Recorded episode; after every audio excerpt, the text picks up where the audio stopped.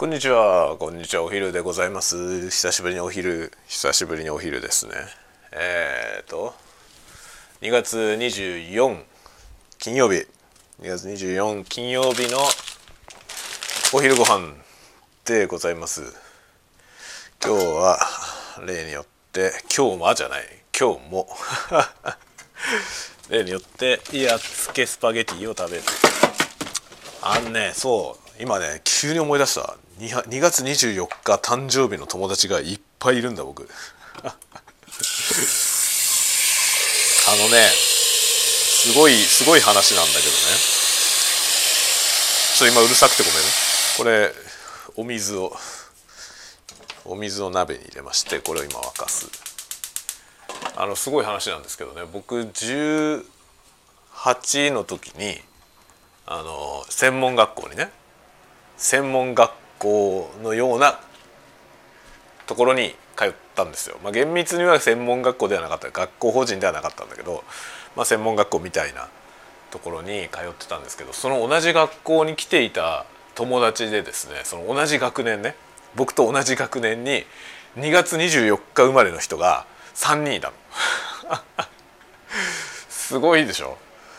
すごいですよね。その1学年に何人いたんだろうな。いろんな学科の人がいて1学年全部で僕ら同期が何人いたんだろう。多分ね100人まではいないと思うんですよそんな大きな学校じゃないのね。100人までいないと思うんですよ。同期がいいとこ 50? いいとこ50人くらいだと思うんですよね。で50人くらい同い年の人がねまあほとんどの人が同い年だったと思うね。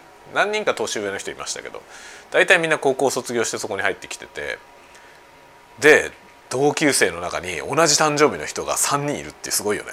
でそれが2月24日だったから覚えてる2月24日生まれの人がねいっぱいいました。なので今日誕生日ですね皆さん。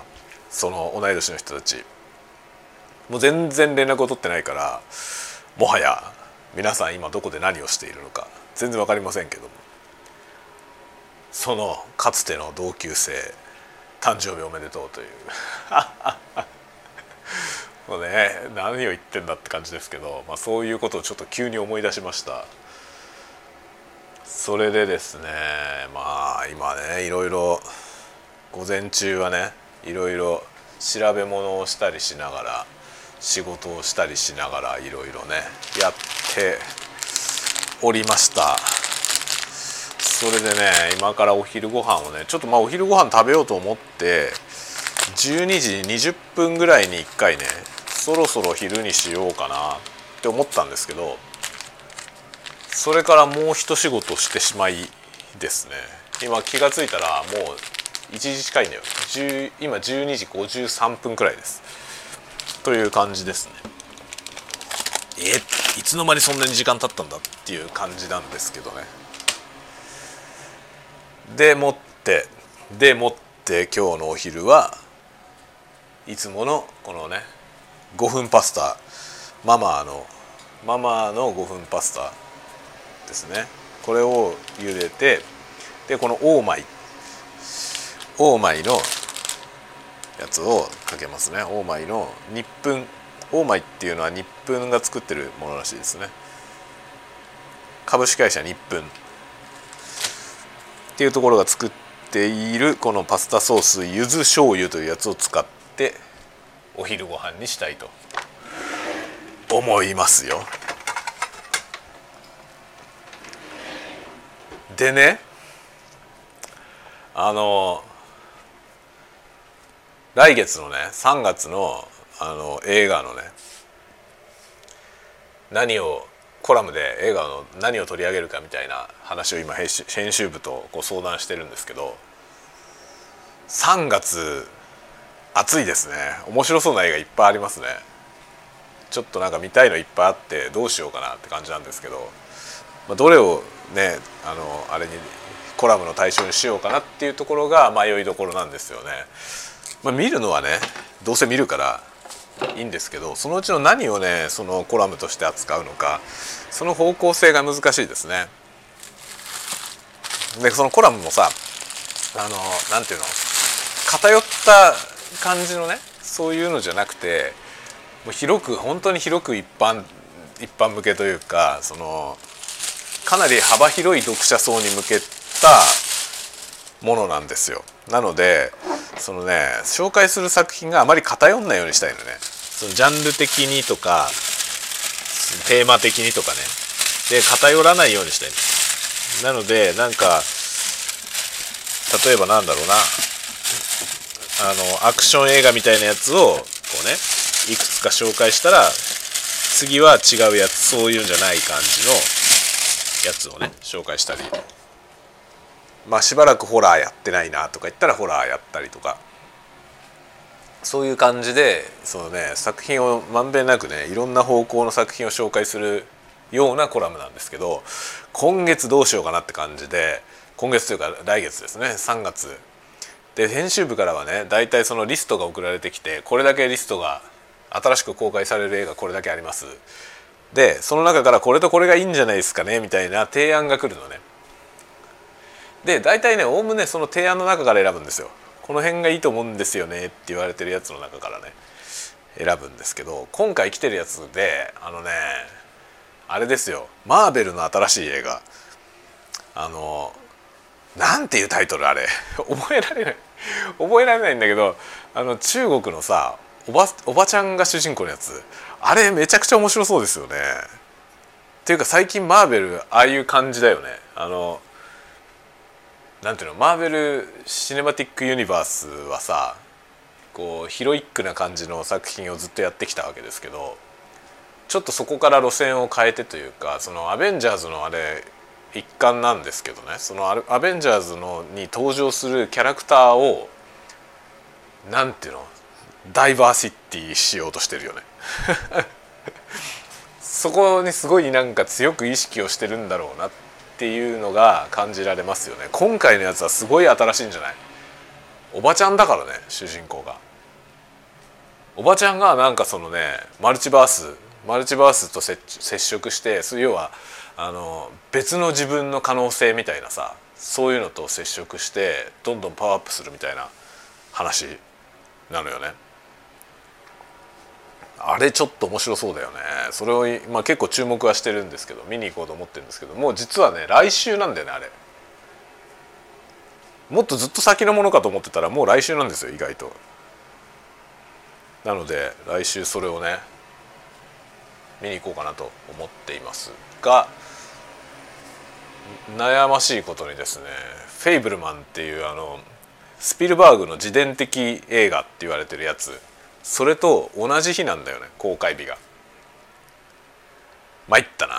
どっちを見ようかな。まあコラムでそのねマーベルやろうかなって話が出てるんでマーベルの方を見ることになると思うけどね。だからまあその「フェイブルマン」は翌週に見ようかなと思って今ちょっと調整をねしようと思ってます。フェイブルマンは見たいよね。あのスピルバーグの自伝的映画。それは見たいですね。だってもうスピルバーグってねスティーブン・スピルバーグという人はさもう彼の人生はもう映画じゃん。完全に。すごいですよね。スピルスピルバーグって本当にさ何ていうの？あのいろんなタイプの作品を作ってるしそして驚くべきことに彼はずっと前線にいるよね。ずっと最前線ですよねそこが本当にすごいと思うねスティーブン・スピルバーグってなんか一回もシーンから消えないじゃないすごいよね若い時からさもうヒットを飛ばしててでもうハリウッド映画っていうかさそのハリウッドの映画シーンを牽引してきたじゃないずっと。でずっとさ牽引し続けてるんだよね。それが恐る恐るべきことだと思いますよね。スティーブン・スピルバーグってほんとすげえなって思うよね。でそれそのさ彼の自伝的映画ですよ。それはもうさそれはもうなんか映画だよねそもそも。彼の自伝自体がもう映画だもん。映画化されてなくても映画だからね それが映画になるというねこれはさもう映画ファンというか多少なりとも映画好きな人はもう見逃せないじゃん。フェイブルマン。だから絶対外せないなとは思ってるんですよ。でもなんかコラムではねそのいやちょっとねフェイブルマンを提案しようかどうかちょっと、ま、迷ったのよね。フェイブルマンの方が良くないってちょっと言おうかなと思ったけどでもあれも面白そうなんだよな。その新しいマーベルなんで。面白そうなんで、まあ、どっちかというとそのマーベルの作品の方がコラム的にはねいいのかなと思いますね。スピルバーグの自伝映画は多分ほっといてもみんな見ると思うんだよな ほっといてもみんな見ると思うからそのシネマティック・ユニバースの方はねシネマティック・ユニバースをずっと見続けてる人は見るだろうけどそうじゃない場合にもうなんかなんていうのかな気持ちが離れてってる人もいると思うんですよね。まあ、魅力あるキャラクターというか作品が結構離脱しちゃったじゃない？キャプテンアメリカもいなくなったしあのあいつもねあのアイアンマン？アイアンマンもいなくなったしでそれ考えるとねまあそのいわゆるアベンジャーズでそのアベンジャーズを牽引していきそうな人っていうのは、まあ、そうマイティー・ソーくらいなんだかなと思うんだけどマイティー・ソーもなんかこの間の「ラブサンダー」とかいう映画で大変なことになってたじゃないですか。でまあ一応彼はまだいるけどちょっとねその牽引力という意味ではさトニー・スタークにはちょっとかなわないじゃない。ででベネディクト・カンバーバッチがさなんだっけ？ストレンジ。ドクター・ストレンジがいるじゃない？あのドクター・ストレンジはさもともとそのダークサイドっていうかさ ダークサイドじゃないんだけど何？何サイドって言えばいいかな？あの陰と陽があるなら陰の側なんですよね。そのいわゆるそのメインアベンジャーズアイアンマン率いるアベンジャーズ側が陽だとしたらあのマルチバースの彼はちょっと裏側の人ですよね。でさその今そっち側をすごく強化していってるんだよね。でまあスパイダーマンのところでさそのなんていうの？ドクター・ストレンジが登場してストレンジとその表側もの接点もちゃんとありつつのだけどなんか新しくねいろんな違う要素がどんどん入ってきてそこにダイバーシティ的なものがさ、まあ、ブラックパンサーもそうだと思うんですよ。その一環だと思うんだけどそのアフリカっていう文化をさ入れてきてるじゃない？でこの間のあのなんだっけ？シャンチー。あれとかもさなんか東洋ですよね。で今回のやつは結構そのシャンチーとかぶるけどおばちゃんなんだよな。すげえ新しいと思いますね。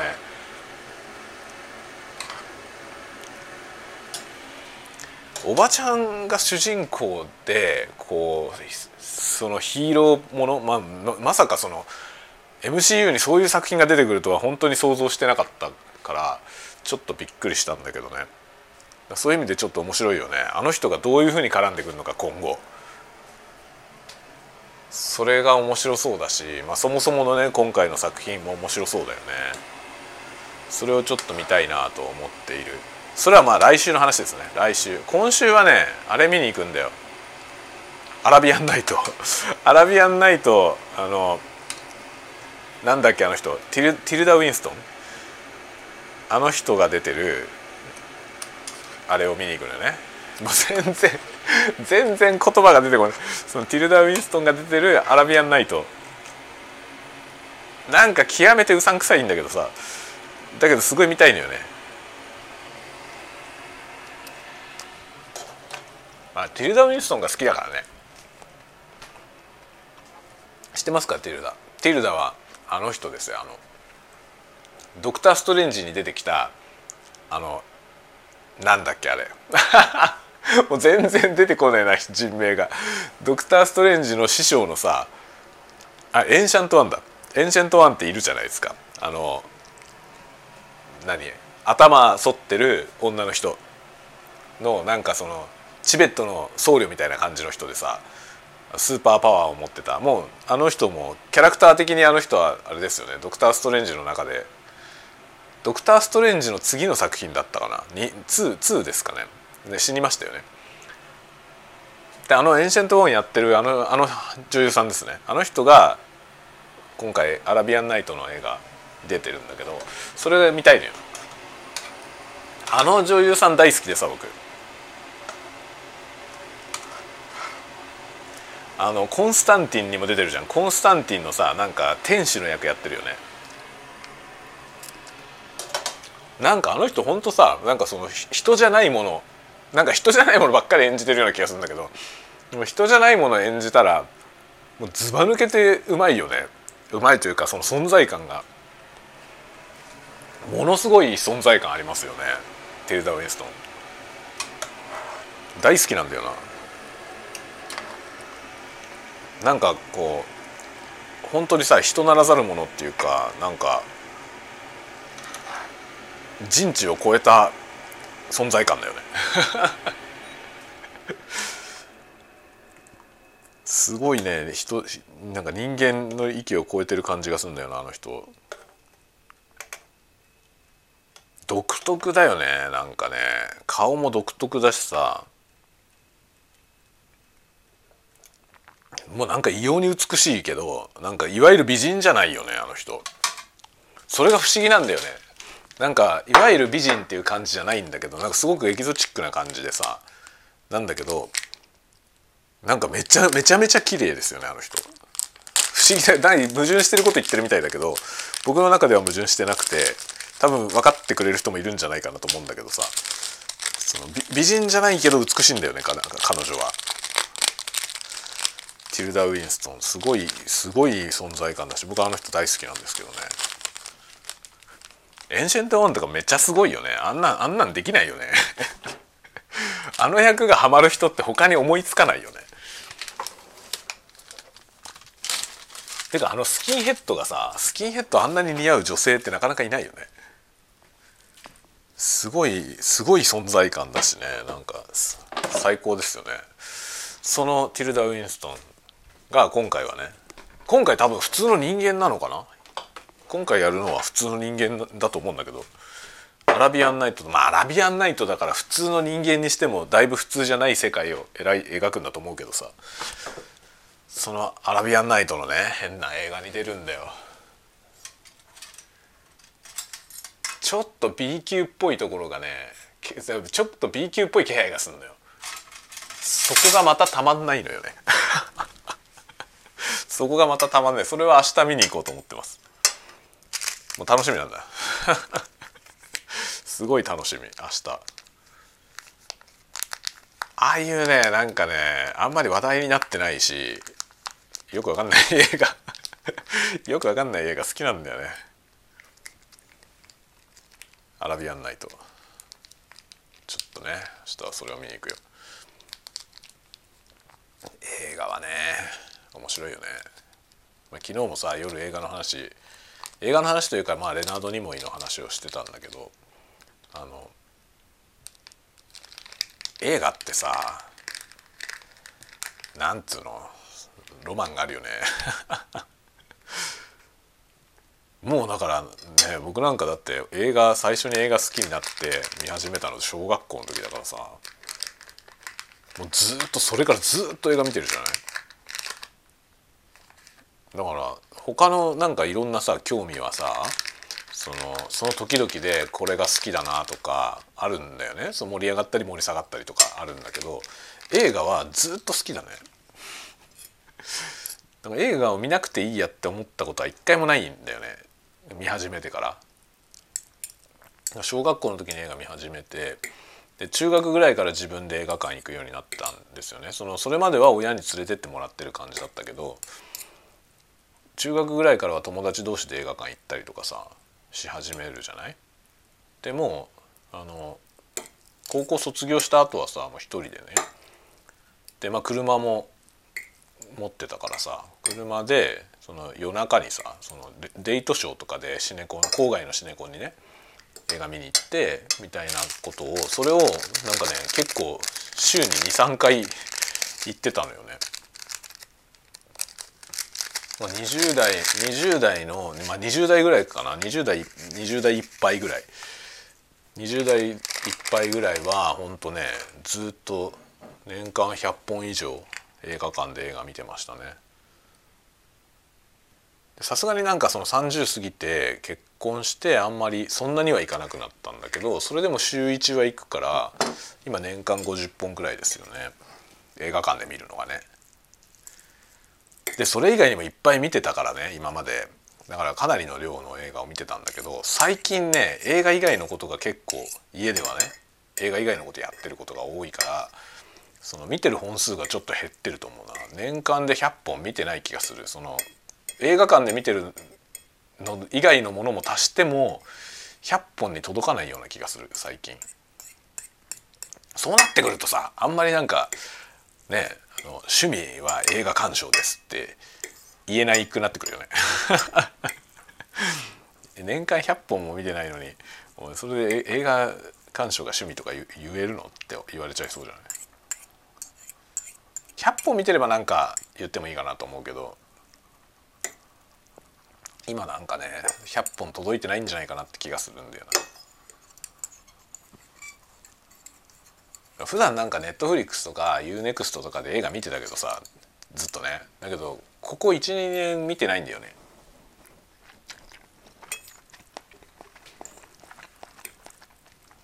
今まあネットフリックスも映画じゃないもの見てんだよな。ネットフリックスのその独自のさドラマみたいなやつあるじゃん。そういうの見てるんですよね。あれは映画じゃないじゃない。だから映画見てる本数がだいぶ減ってるんだよな。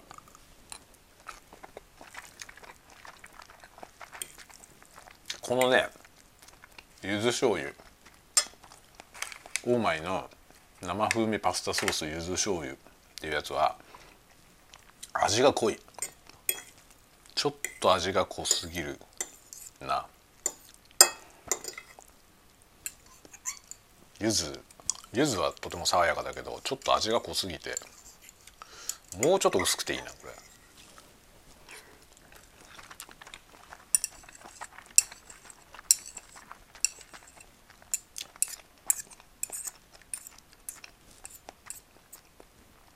まあ映画ね映画本当でもさそう考えるとね年間その、まあ、仮に鳴らして大体年に100本だとするじゃない？年間多い時と少ない時と鳴らしてね。それで20代ぐらいからずっと年間100本見てると思ったら僕もう20歳からと考えても25年経ってんだよ。25年経ってて1年に100本見てたら2500本だよね。マジで？二十歳から考えても2500本も映画見てるの。すごいね。すごい数だね。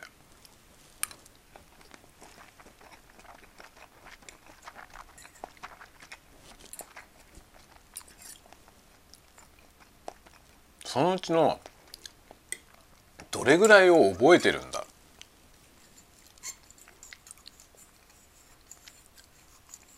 見たことぐらいは多分覚えてるのよ。タイトルを聞けば見たか見て見てないかぐらいは覚えてると思うんだけど。その中身どんなお話だったのかまで覚えてる作品ってどれぐらいあるかな？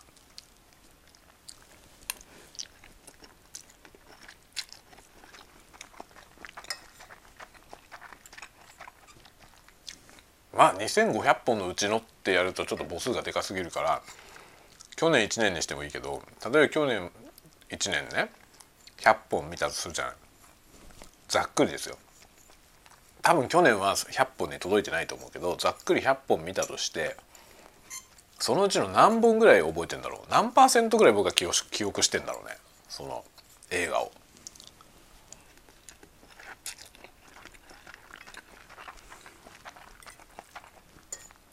去年の作品だったらさすがになんかタイトルのリストを見ればああこういう作品だったって思い出すと思うけどね。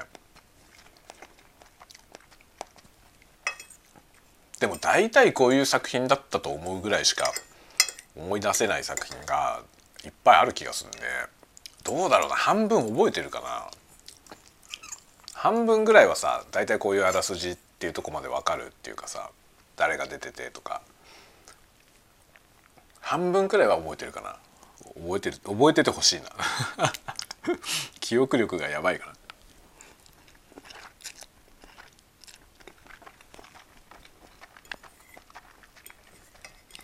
昨日本当夜のやつ喋ってて思ったけどもう10年以上前の作品になると曖昧なんだよね。好きな作品ですら。確実に見たんだけどさどれが何だったか分かんないのよ。例えば今のもそうだけどそのドクター・ストレンジがさドクター・ストレンジの何作目のエピソードがどれだったのかが全然分かんないのよね。でドクター・ストレンジっていうキャラはさ他の映画にも出るじゃん。その「ドクター・ストレンジ」っていうタイトルの映画じゃないやつに出てるじゃないですか彼。そうするとさどの話のどのエピソードがどの映画に含まれてたのかよく分かんないのよね。彼の出てるシーンは覚えてるんですよ。そのこういうシーンがあったっていうのは覚えてるけどだからさっきのそのエンシェント・ワンが死んだやつもどの作品だったのか分かんないんだよまああのそれは多分有名なエピソードだから多分これを聞いてる人でそれ何言ってんだよお前と思ってる人いると思うけどさ僕分かんなくなっちゃうんだよねそういうのが。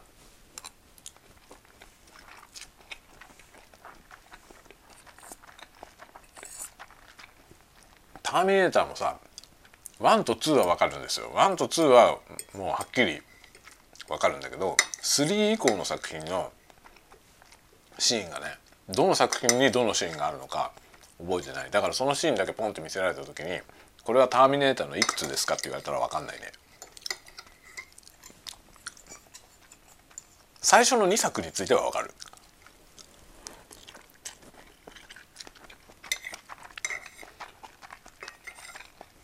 トランスフォーマーも分かんないわ。トランスフォーマーも1作目とそれ以外じゃな。1作目は分かるけど1作目以外はもう分かんないね。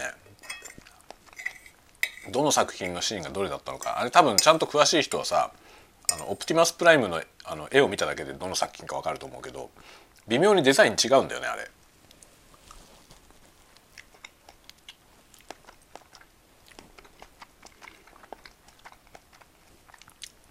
そういうのがね全然覚えてない。ね好きで見てんだけどね好きで見てんだけど全然覚えてないんだよな。本当に好きなのか説あるよね。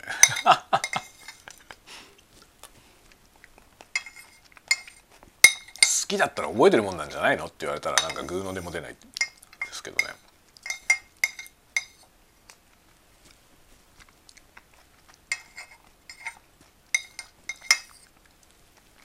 コラム書いてるやつはコラムの作品が残ってるから原稿がね全部残ってんで自分の書いた原稿を見れば結構思い出すねどんな話だったか。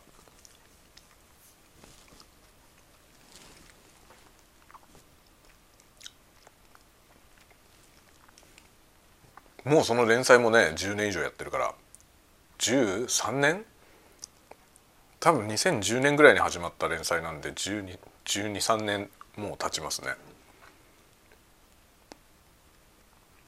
だか何本何本だろうね。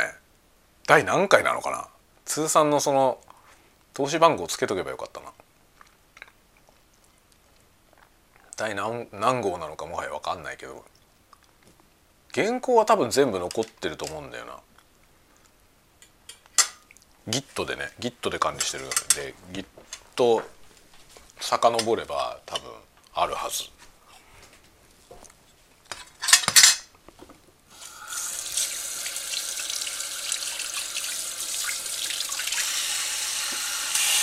本当にねなんか10年一昔とか言うけどさ本当10年っていうのがあっという間なんだよ。これを聞いてる人どうなんだろう。これを聞いてる人のその年齢層があんまり分かんないけど若い人もし聞いてたら若い人にとってはさ10年って長いじゃない。今から10年後とか想像するとさうわ10年もあるよって10年も先のこと分かんねえなって多分思うじゃない。だけどさなんか40ぐらいになってくるとさ 30歳から40歳までの10年ってほんとあっという間だよね。10年ってこんなに短かったっけっていう感じなんだよね。多分一番長い10年は10歳から20歳までの10年じゃない？そこの10年が一番長いと思うね。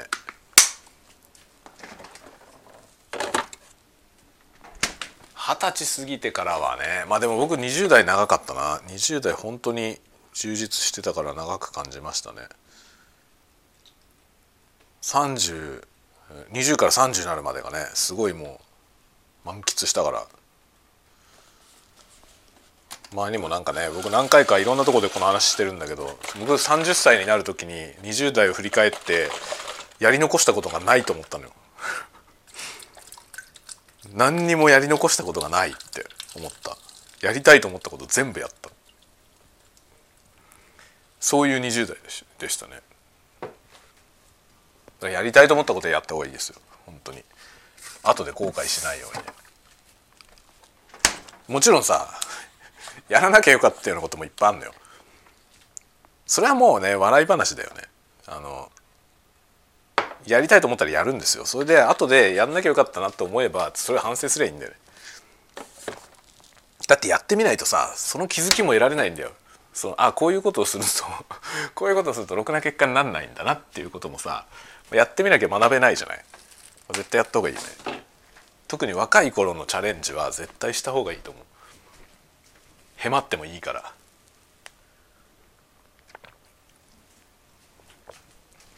そうするとねいろんな紆余曲折あって僕30になった時僕30になった時全然金なかったんですよね。ものすごい金なくて、まあ、貯金は一切なくてしかもね30歳の時ものすごい安い給料で働いてた。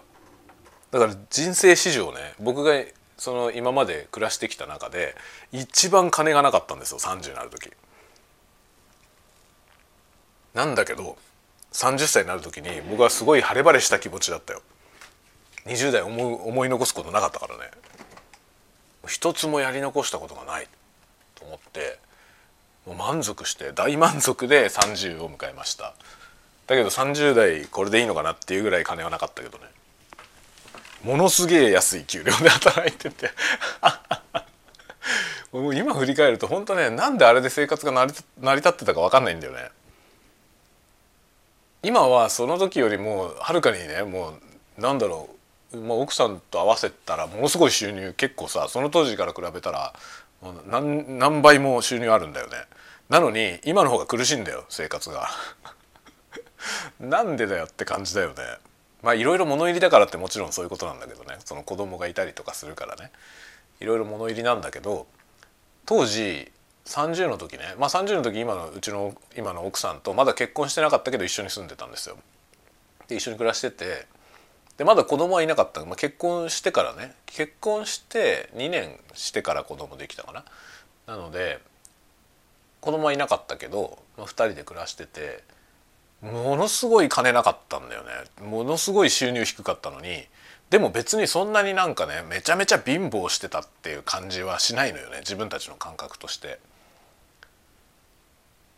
でそれから年々こう収入は増えたりしててさでよくねうちの奥さんとも喋るんですけどなんで僕らはこんなにね 収入がどんどん増えてるはずなのに一向に生活が楽にならないのは何でかなってよく喋るけどね。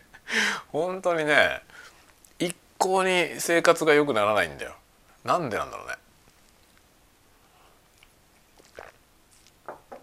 金のあるなしはあんまり幸せと直結してないと思う。今は金はないし困ってるんだけどさ。生活は苦しいんだけどじゃあ不幸かって言ったら全然不幸じゃないよね。だからもちろん金あった方がいいいいよ。僕は金好きだからね。こんなこと言うと人格が疑われそうだけど僕は金好きなんで、まあ、素直に言うけど金は好きだし金欲しいよ。だけどだかよりねよりたくさん金があったらいいなと思うけどだけど金があったら幸せかっていうことにはもう大いに疑問がある僕は。金があっても多分その幸せってそういう話じゃないと思うんだよね。そうじゃなくて何に幸せを感じてるのかってことだと思うんですよね。だから金がなくて今金がない状態で自分に幸せがないと思ってる人っていうのはそれはさどっちも事実なんだけどその2つに相関がないってことなんだよ。それはさ分かんないんですよなかなか。その自分にしが今ね幸せを感じてない人っていうのはさその幸せを感じられない理由がどこにあるのかでそのどうすれば幸せになるのかってことが実はよく分かってないんですよね。でよく分かってないままに不足を感じてるじゃない。で一番分かりやすい不足が金なんだよね。だから金がとりあえず金が欲しいと思ってしまう。でより収入の高い仕事に移ったりとかねそういうことができたら幸せになるような気がしちゃうんだよ。だけどそれが叶った時に意外と幸せになんなくて悶々とするんだよね。そういうケースって結構多いと思うんですよね。幸せってそういうところと関係ないと思うんだよね。満足感とかさそういうものって金のあるなしじゃないんだよね。だ僕は結局さもう好き勝手やったから20代20代好き勝手やってもう20歳から29歳までねフルスペック。フルスペック思いつく限りのこと全部やったんですよ。で急にだから北海道に移住したりとかさもしたしバンドマンでねやってたしね。インディーのバンドやってみたいな。もう好き勝手思いつくままに。やりたいことは全部やって。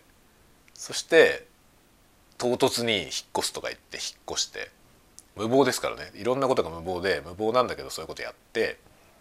それでいろいろ困ったりもして意外と困ったりもいろいろしながらも紆余曲折あってでまあドラスティックにこう転職したんですよね20代の終わりで。だからずっと音楽の仕事やってたけど映像の仕事に転職したんですよねだから結構一気にね一気にシフトしてだから普通はさ30歳っていうとさ社会に出てそれなりに経験値を積んできて30代ぐらいになってくるとある程度偉くなってるじゃない。まあベテランなわけですよね。それなりに。それなりに経験値がまあベテランとまでは言わない言わないまでも中級ぐらいではあるわけですよ。 intermediate ですよ。なんだけど僕は違うんだよ。その intermediate みたいになってきたその音楽業界で intermediate クラスになってきた時に全く違う業種に転職したんでまたビギナーなんですよね。またビギナーなんですよ。30歳で初心者っていう状態でなのでそのねひひど ひどくその待遇の低い業界の末端のかなりだから下請けの下請け孫請けぐらいのポジションのちっちゃい会社に入ってでしかも新卒扱いだって新卒扱いだよね。スキルも新卒だもん。っていう扱いで入ったからものすごい安いんですよ。専門学校卒の初任給で当時今から10 15年くらい前ですね。15年くらい前だけど手取り12万くらいしかなかった。すごいでしょ？手取り12万ってやばいよね。ぐらいしかなかった。ら30歳ですよ。30歳でだから年齢給とか一切ないからね。その年に初めて入社してるから。年齢給とかないで丸腰じゃん。でその未経験新卒みたいな状態だからさ。年だけがいってて。だけど採用してくれたのがもう御の字なんだよね。普通はそんな人取らないよね。30歳で初心者みたいな人取るわけないじゃん普通。だけどそこを取ってくれたから僕は全く違う業種に転職できたんですよね。だけどすごい収入は低くてでもそうそういう選択をしてさそこにたどり着いてね30の時に。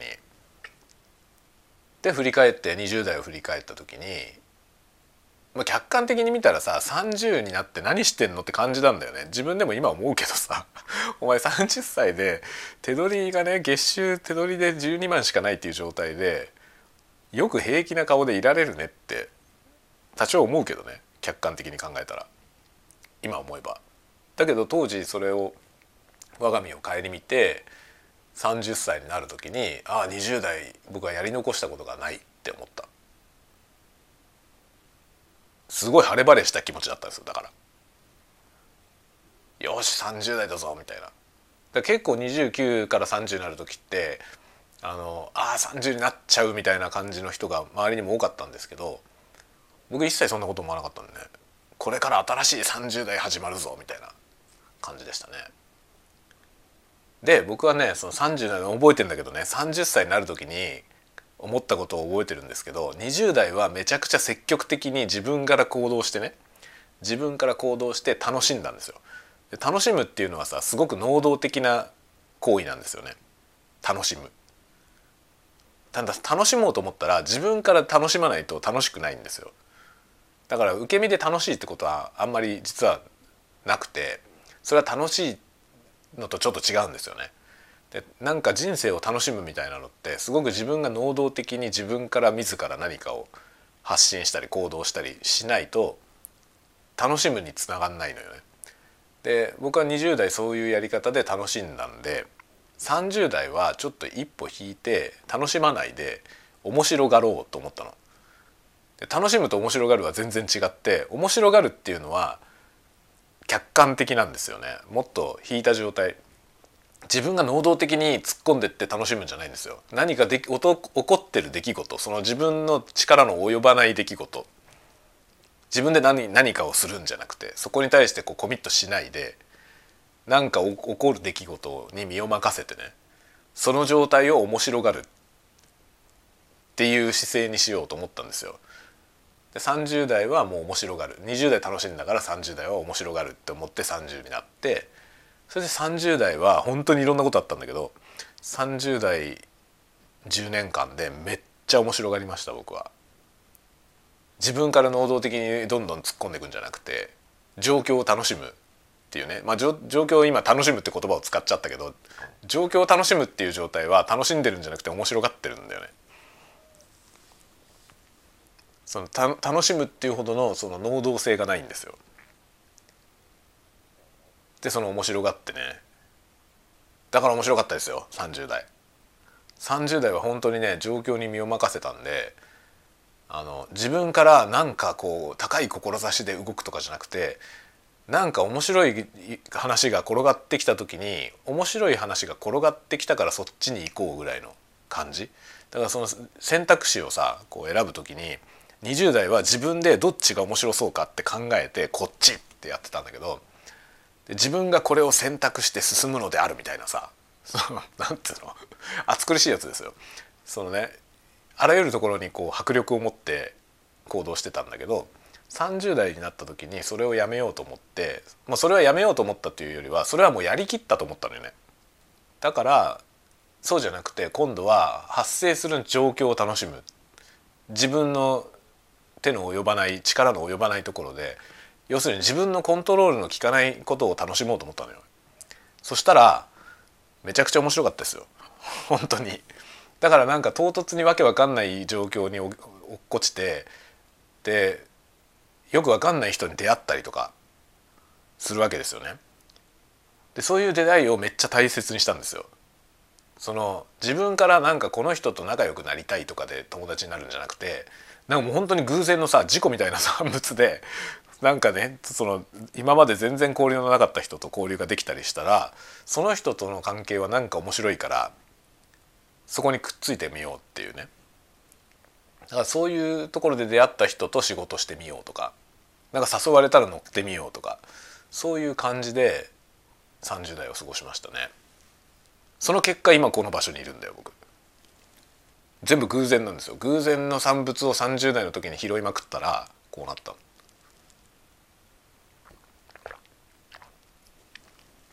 で30から40になる時はねもはやないんだよ。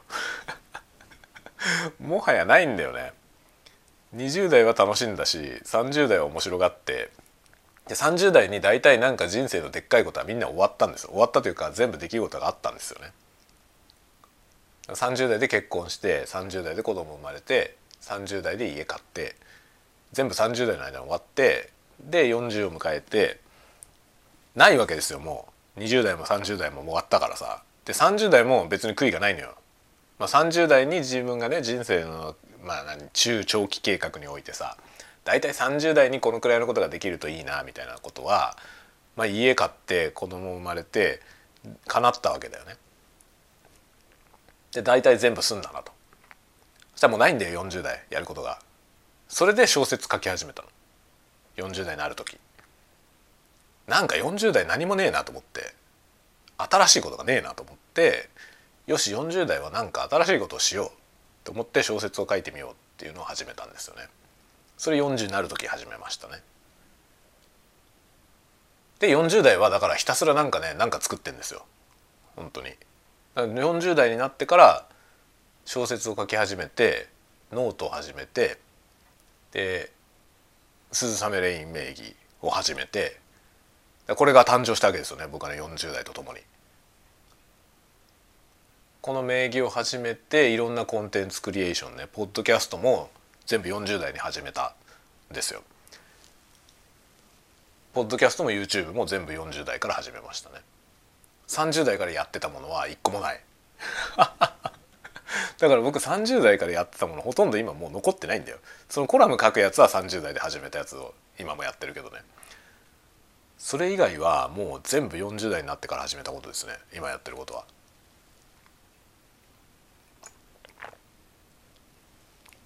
そんな風にして人生を歩んでおります。そして現在45歳。40代が今半分終わったとこですね。で今年6になるんですよ。46になるので後半戦ですよ40代が。で、まあ、僕所ジョージさん好きなんだけど所ジョージさんが「人生は50からだ」と 言ってたのよ。もう人生なんて50歳からだよ。だからとりあえず50歳まで生きてみてそれで何にも面白くなかったらその時死んだらいいんじゃないってその自殺する人たちに向けてね言ってました。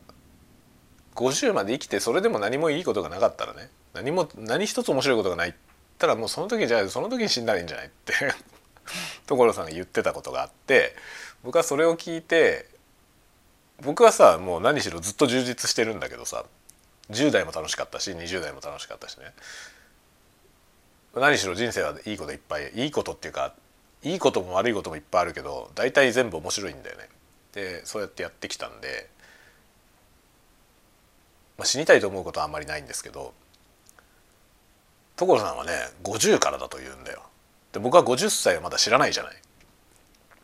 でそのね所さんが人生50からだよっていうのを僕は30代の時に聞いたの。で30代の時にその話を聞いたから50代になんないと分かんねえのかと。まだ随分先だなって思いましたけど目前になってきましたね。50からだと言われた人生の50歳があとね5年後に迫ってきましたんであと45年だからね50まで。あっという間だよ。45年なんてほんとねここしばらくのね45年を振り返ったらだって45年って5年前って僕40になった時じゃない？小説を書き始めた時って思ったらもう5年も経っちゃったのっていう感じですよ。でしかもね僕ね実は小説を書き始める時にあの公募とかに出しながらねやってたんですけど公募で賞を取るっていう目標だったんだよ。でその公募で賞を取る目標は45歳までにっていう目標だったなので叶いませんでした 45歳はもう終わるんだけどこれから出す予定の公募はないからその45歳までに賞を取ることはできなかったんでもう僕はここでこの小説に関してはもう趣味でやることにします。その先を目指すことはしないもうあの公募とかには出さないけど書きはします書いて発表はしていくけどもう公募とかに出すのはしないと思う。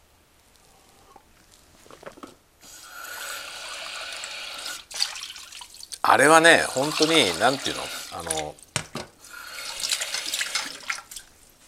いける人はね一発でいくんだよねだから苦節何年みたいな人が出てくることってまあないんですよね。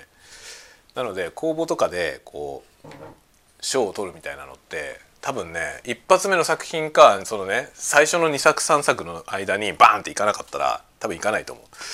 これはねなんかそのインディーのバンドやってた時もそう思ったんだよね。でそのバンド活動の時もそうなんだけどバンド活動でデモテープ送ったりなんかしてやるのってそのね僕が教わってた先生も言ってたけど10年やってダメだったらダメだよって言われたんだよね。で僕はだから10年やってダメだったんだよ。で10年やってダメだった時にもうやめたんですよね。そのそれ以上活動するのやめてで映像の仕事に転職したんだよね。18からやって28まで やってそれでまあ転職しましたね。10年やってダメならダメなんですよ。で、まあ、小説も僕5年やってダメだったらダメだろうと思ったからで 5, 年5年やってダメだったんでダメですね。ということでね。だからもう工房出したりはしませんけどそのまあでもやめてしまうことはない今回はね。やめてしまうことはなくて適当にボコボコ書いてはいこうと思います。なんかそれぞれのねそうやっていこうとは思ってます。で次なるところがコンテンツクリエーションですよね。ポッドキャストと YouTube このポッドキャストと YouTube はまだ始めたばっかりだからしばらくやります。しばらくやるけどこれもまあ収益化とかなんかそういうことを考えるんだったらこれはもっと短いサイクルだろうね。5年はもう長すぎますよね。これは多分ね2年だろうね。2年でいかなかったらいかないよね。と思う。2年でいけなければいけないでしょうねっていう思ってるのでまあ2年ぐらいはやってみようともう2年目だからね今。ただまあ YouTube はね去年1年やってみてあの結構ね大掛かりに仕切り直したんですよね今年。なのでここの仕切り直しからのスタートでこっから2年で考えようかなと今思ってます。こっから2年でまるっきりどうにもならなかったらもうだどうにもならないだろうね。そしたらその次はどうするかはまた別のことを考える。そのまま続けるかね。田舎はまただから来年ぐらいにまた大きく考えなきゃいけないことがね出てくると思っています。今のところ。はいというわけで今日はこんなところで僕は仕事に戻っていこうと思います。明日からまた土日なんでちょっと更新頻度は落ちるかな？と思いますがまあなるべく夜ぐらいは喋ろうかなと思ってます。今のところ。分かんないけどね。どうなるか。分かんないけどちょっとまあそんな感覚でいます。ではではまた。次のタワゴトークでお会いしましょう。またね。